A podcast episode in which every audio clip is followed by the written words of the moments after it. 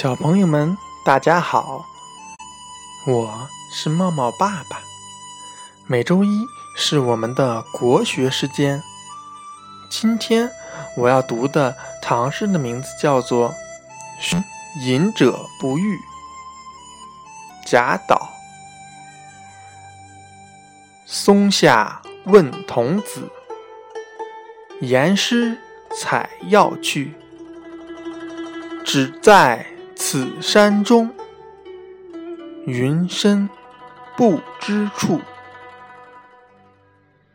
这首诗的大概意思是：作者在松树下向小童子打听隐居的朋友。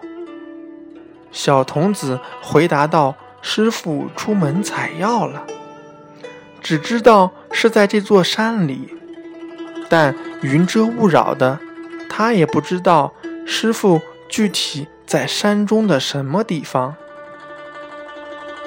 这是一首。抒情的小诗，写的是一种超脱于世俗之外的闲情逸致。作者选取了一个富有情致的细节：他仰慕隐士，为了寻访隐士，来到了松树下。然而看不到隐士，只碰到了隐士的小徒弟。在与小徒弟的答问中。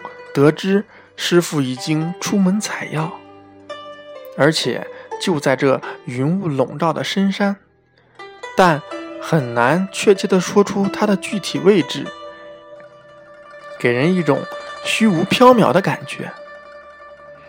写隐士，却从未遇到隐士，巧妙的通过小徒弟的描述，让我们去想象这位隐士的风采。他一定是一位远离尘世、以深山为家、与松林作伴、似白云般洁身自爱，却又如云雾般行踪不定。尽管作者没有直接的描写隐士，但隐士的形象已跃然而呈现在我们的面前。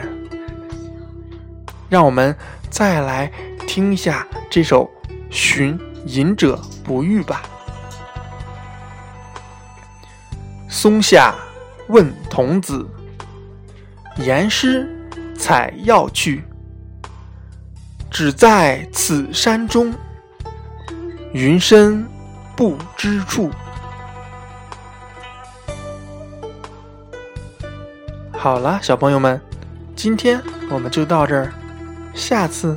再见。